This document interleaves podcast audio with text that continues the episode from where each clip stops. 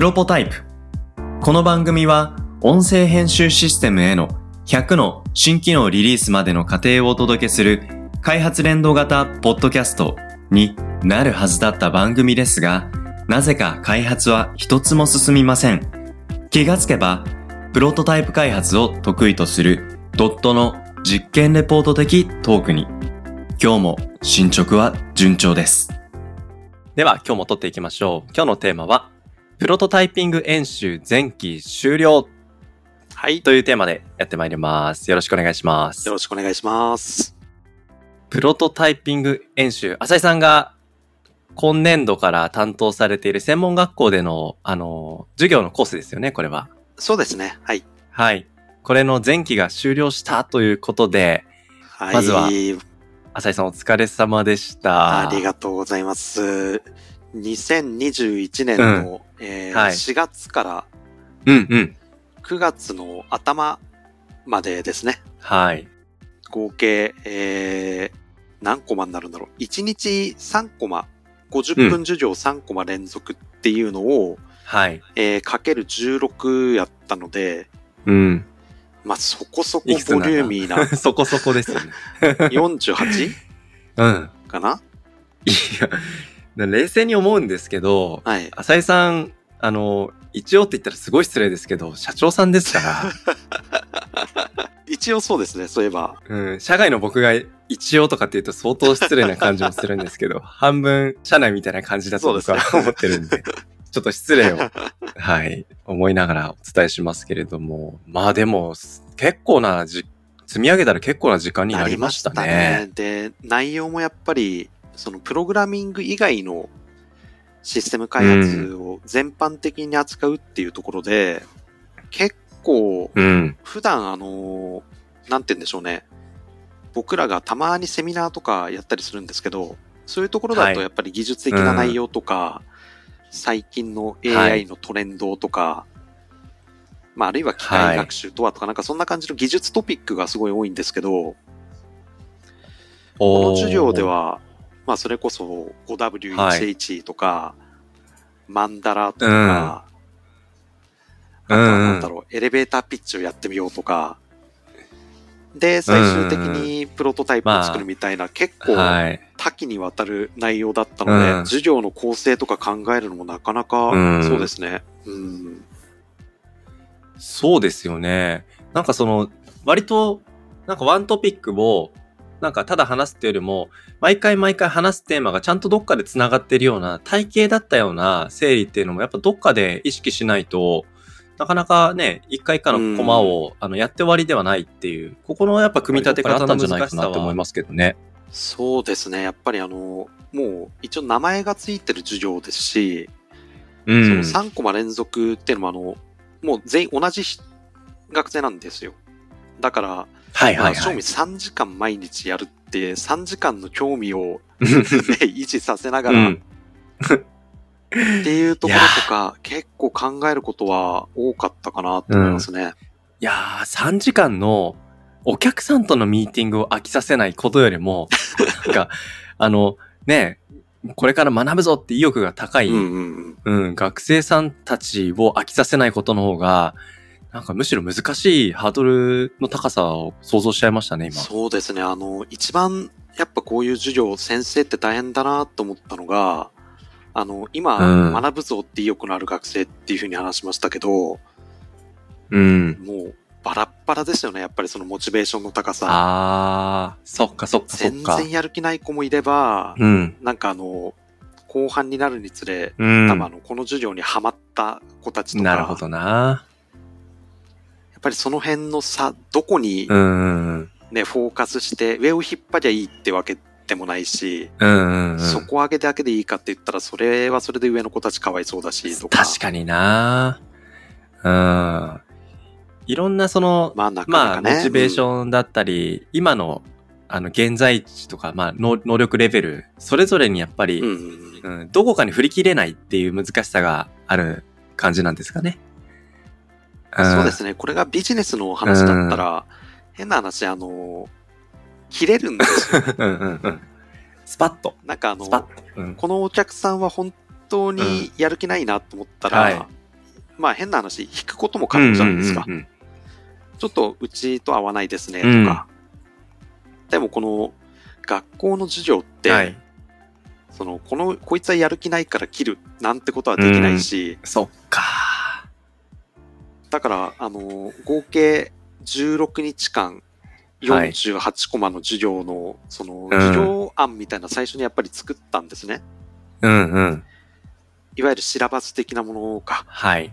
ただ、あの、やっていく中で多少の変更はありましたね。もうその授業の構成自体を。そっかそっか。いざやってみたらちょっと、ここはこのままじゃあかんなっていうことがいろいろ出てきたわけちょっとですね実。習の時間足りないなとか。ああ、そうか。いや、そういう意味で言うと、なんか一筋縄にはいかなかったけれども、なんか浅井さんの懐の広さがなんかぐっとちょっと拡大されたような、そういう経験値の溜まり方したんじゃないかなって思ったんですけども、うん。どうですか？この半年間、まあ多分いろんなその授業の組み立て方とか、なんかその生徒さんの、なんでしょう、あの、成果を、あの、推し量るというか、まあちょっとどこまでね、学びのレベルが上がってこられたのかとか、いろいろ見る機会があったんじゃないかなと思ったんですけど、なんかど、どんな、なんか進め方でなんか印象的だったポイントとかってありますか？まあやっぱりこのプロトタイピング演習って名前の通り、最終的な目標っていうのはプロトタイプを作るところなんですよ。この授業っていうのは。はい。実際にやっぱ作るわけなんですね。そうですね。そこであの、うん。まあソフトとしては Adobe の XD だとか、ほあるいはあのほウェブツールでプロットっていううんうんうん。ツールとかあったり、そういうツールの使い方ももちろん授業の中でやるんですけど、おーかなり具体的。で、まあそこまでアプリ企画だとか、ユーザビリティ、アクセシビリティ、デザイン、ユーザーテストとか、まあいろいろやって、プロトタイピングを発表しましょうねっていう授業なんですけど、実はこの発表のタイミング、成果発表が、はい。ここの授業の中で2回あるんですよ。じゃあこの半年に、あの、終わるタイミングだけじゃなくて、まあ、そうですそうですまあ週間にも一回あって、終わりにも一回あってっていう、そうですねそういう感じですか？で、その中間の発表っていうのが、まあ大体、えー6回目か7回目ぐらいだったかな？で、一度プロトタイピング作ったのを発表っていうような形をさせて、で、そこで一回、そこまで作った企画は、一度もうあの、捨てさせました。うん。おおそれをもっとよくしようね、じゃなくて、はい。はい、じゃあこれで一回自分がプロトタイプ作ったやつは見えましたね、と。うんうんうん。で、あの、ここであの、最初迷ってたんですよね。そのと言いますと？第第1回の成果発表で作ったやつをもっともっと良くして、うん。最終プレゼンの方に、最終成果発表の2回目の方ですね。なるほど。に挑むか、またゼロからっていう風にやるかっていうところで最初の話に戻るんですけど、ここであの、あー1回ゼロリセットをかけないと、そこまで、あの、遅れが出ちゃった子が、もうああ、そっか取り。戻す機会がないまま、なるほど。ドロップアウトしちゃうっていうのを途中で気づいて、なるほど。そっか。じゃあ、最初は2回の成果発表ははい想定してなかったってことですか、あ、2回はやろうと思ったんですけど、その、うん。あ、そうかそうか。そうそうそうそう、企画をね、あの、うん。続きものでやるか、そうかそうかそうか。そうだそうだ。なるほどな。で、ただ、そのうん。2回の成果発表、1回目と2回目の成果発表の成果物っていうのは、プレゼンの時だけじゃなくて、うん。ちゃんとあの、成果物を提出っていうふうにはしてるんですけど、いうん。や、これはなかなかうん。感慨深くてですね、へえ。もう9割、8割9割ぐらいの子が、1回目と2回目を比較したら、もう別人かっていうぐらい品質、クオリティが上がっていて、いや、これは僕も驚いたんですよね。嬉しい成果が見られたわけですね。うん。これは嬉しいですね。もちろん、あの、実は2回目の成果発表っていうのは、あのーうん夏休みが途中にあ、挟まってるんですよ。とか。うん。だから時間、かけられる時間っていうのは、多分あの、2回目の方が多かったっていうのはあるんですけど、ただ、それを踏まえてみたとしても、そもそものプロトタイピングっていうものに対する理解度がやっぱり上がってるなっていうのがほとんどの子で分かったので、いやー、すごい成果じゃないですか。いや、これは、そうですね。うん真面目にやった学生は絶対、その IT 業界に就職した後に、うん。絶対に役に立つ内容っていう風にするっていうのは僕の目標だったので、はい。あ、ここまでのもの作れたら、これは絶対うん。役に立つなっていうような、いやー、いやだって、ね、もうまさに IT 企業でシステム開発ど真ん中で、うん。もう百戦錬磨、数々のね、難しいプロジェクトを経験されてきた中で、そんな浅井さんが現場で役立つ基準をね、うん、知ってる中で、うんどこまでこの演習の中でね、うんうんうん、学べるかっていうことをチャレンジしたわけですけども、その結果が、あ、これは役に立つだろうなって自信を持って言える？そうですね。そこに明らかにやっぱり近づいているっていう感覚を持ってたっていうのは、うんもうそれはやっぱすごい成果ですよね。ですね。結構いろんな工夫とかっていうのは、これは前う回ん専門学校で先はい生始めましたよみたいな回の時にも話した内容とは重複するんですけど、はい。やっぱりなんかあの、フィードバックうをん。学生から受けて、それに対するレスポンスとかっていうのを、うん。なんか仕掛けとしていっぱい用意してたんですね。そういえばなんか、この前の話も、なんか授業中、いつでも質問できるような仕組みとかいろいろ工夫されてましたよね。そうですね。コメントスクリーンっていうアプリケーションとか使って、うん。あ、のそうだそうだ。僕の画面を、を、画面共有しながら授業は進んでいくんですけど、リモートなので。あの、うん僕の画面をニコ動風にして、そこにあのコメント流せるようにしたりとか、あと、授業の毎回の終了後にコメントカードとかっていう形で、もう何でもいいからコメント書いてねとか。そうでしたね。うん。で、あとあの、プレゼン、1回目のプレゼンも2回目のプレゼンも同様にやったのが、あの、僕の考えなんですけど、プレゼンテーションのスキルってあるじゃないですか。あれって結はい構いろんな本が。出ていて、うんありますね。まあ、IT 業界に限らず、ビジネスマン、うんビジネスやる人、社会人になったら必要だよねって言われてると思うんですけど、うんあはい。れなんかちょっとか誤解があるなと思っていて、ほうほうほう。あの、うまく話すとか、なんかこうやったら伝わるとかっていう本っていっぱいあるんですけど、うん。どちらかっていうと僕はあの、聞く方の力の方が重要だと思っていて。で、学生にも言ってるんですけど、あの、プレゼン、はい。まあもちろん話す能力が大事じゃないっていうわけじゃないけど、はい。君の今後の人生において、あの、誰かの話、提案とかを聞く機会と自分が提案する機会ってどっちが多いっていう質問をしてるんですよ。面白い視点ですね。で、そうすると、まああの、まあもしかしたら僕とか、粗崎さんとかは、うん。聞くよりも提案の方が多いかとかってちょっと悩んじゃうかもしれないんですけど、普通に考えたら、提案とか人の話、プレゼンを聞く機会の方が圧倒的に多いはずで、はい。ということは、普通に考えると、あの、うん。話す能力を上げるよりも聞く能力を上げた方が自分の学習としては効率がいいじゃないですか。いやー、確かにそうだな。なので、あの、実はこのプレゼンテーションって、まあ、生徒の数もうん結構いるので、うん一、人持ち時間は約3分っていうふうに言ってるんですよ。結構コンパクトですね。コンパクトです発表時間も。うん。で、まあ、あの、話す方向としてはもう3分だから、あの、聞く人って基本的に君の話を聞きたがってないから、うんうんうん。3分で、あの、伝えられることは、普通に考えると1つ。うん。頑張っても2つだよっていう。だからその1つだけ何かを伝えたいっていう、伝えたいメッセージを1つだけ決めて、それを伝えるようにだけ頑張れば、話し方とかなんて、まあ変な話どうでもいい。うん。もうとにかく繰り返し君のメッセージを伝えなさいっていうところだけ話す方は指導して、はい、はい。ただ一方はい、で聞く方っていうのは結構あの大変な課題をプレゼンの時にうん用意してて、プレゼンレビューシートっていうのを作って、お、そっちもなかなかしっかり本腰入れてますね。そうなんですよ。こっちで、あの、うんまあ、例えば A 君の発表が聞きながら、はい。うん。こ、のプロトタイプ、彼の話してるプロトタイプの一番の価値って何だと思いますかとか、うんうんうん。自分がこれに対して機能を一つだけ追加するとしたら何ですかとか、うわー、それはかなり自分ごとにしないと書けない感想ですね。っていうなんかプレゼンレビューシートの方には3つぐらい質問が書かれていて、うんうん、うん。でも、今のお話をしただけでも聞く方が大変じゃないですか。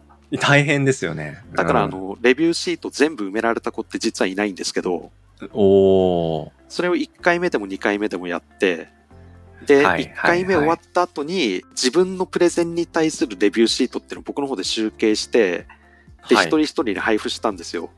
で、そうすると、君があの、一つだけでいいから伝えたいと思ったメッセージって、半分も伝わってないんだよっていうのがわかると。いやー、それはなかなか切実だけども、めちゃくちゃ的確なレビューですね、それ。そうなんですよね。です。うん。どっちにもメリットがあるじゃないですか。聞く側としても、話す側としても。確かに。で、うん2回目はあの、もうレビューシートは全く同じものを使いますと。はい。書いてあるはい質問も全部同じですと。うんうんうん。で、あの、プレゼン順番シートっていうのがあって、へー。そこにあの、プロトタイプのはい URL が記載されてる形なんですけど、それはあの、うん事前にみんなで共有されてるんですよ。うんうん、前日までにちゃんとあの、あ記入しときなさいよと。なるほど、なるほど。だから実は発表前に他の人のプロトタイプを見る時間っていうのがあるんですけど、うんうんうん、学生は変に、あの、真面目だから、それはなんかカンニングなんじゃないかみたいな感じで見ないんですよね。だから1回目はその、前もって見れる状況にあるのに、誰も他の人のやつを見てなかったと。はいはいはい。で、1回目終わった後に、その、プレゼン聞きながら、3分間のやつを聞きながら、しかも終わったら、割とすぐ次の人のも始まっちゃうって中で全部書けると。書けないよねと。うん、じゃあどうするかって言ったら、事前準備が必要だよねと。うん。でも、何でもそうだけど、準備がもう7割、8割だからね、みたいな話をして、うん。だからかっこいい2回目の時には、あらかじめカンニングをしとけと。うんうんうん。でも、なんか、埋められるところなんて、機能1個追加するとしたら、なんて先に考えられるんじゃないかと。はいいんだ。よ、そんなもん書いちゃえばと。うんそうすりゃ時短になるから、全部埋められる可能性上がるよね、みたいな話をして、うんうんで、それでも2回目、やっぱり全部の人の全部の項目埋まってる人はいませんでしたね。うん、なるほど。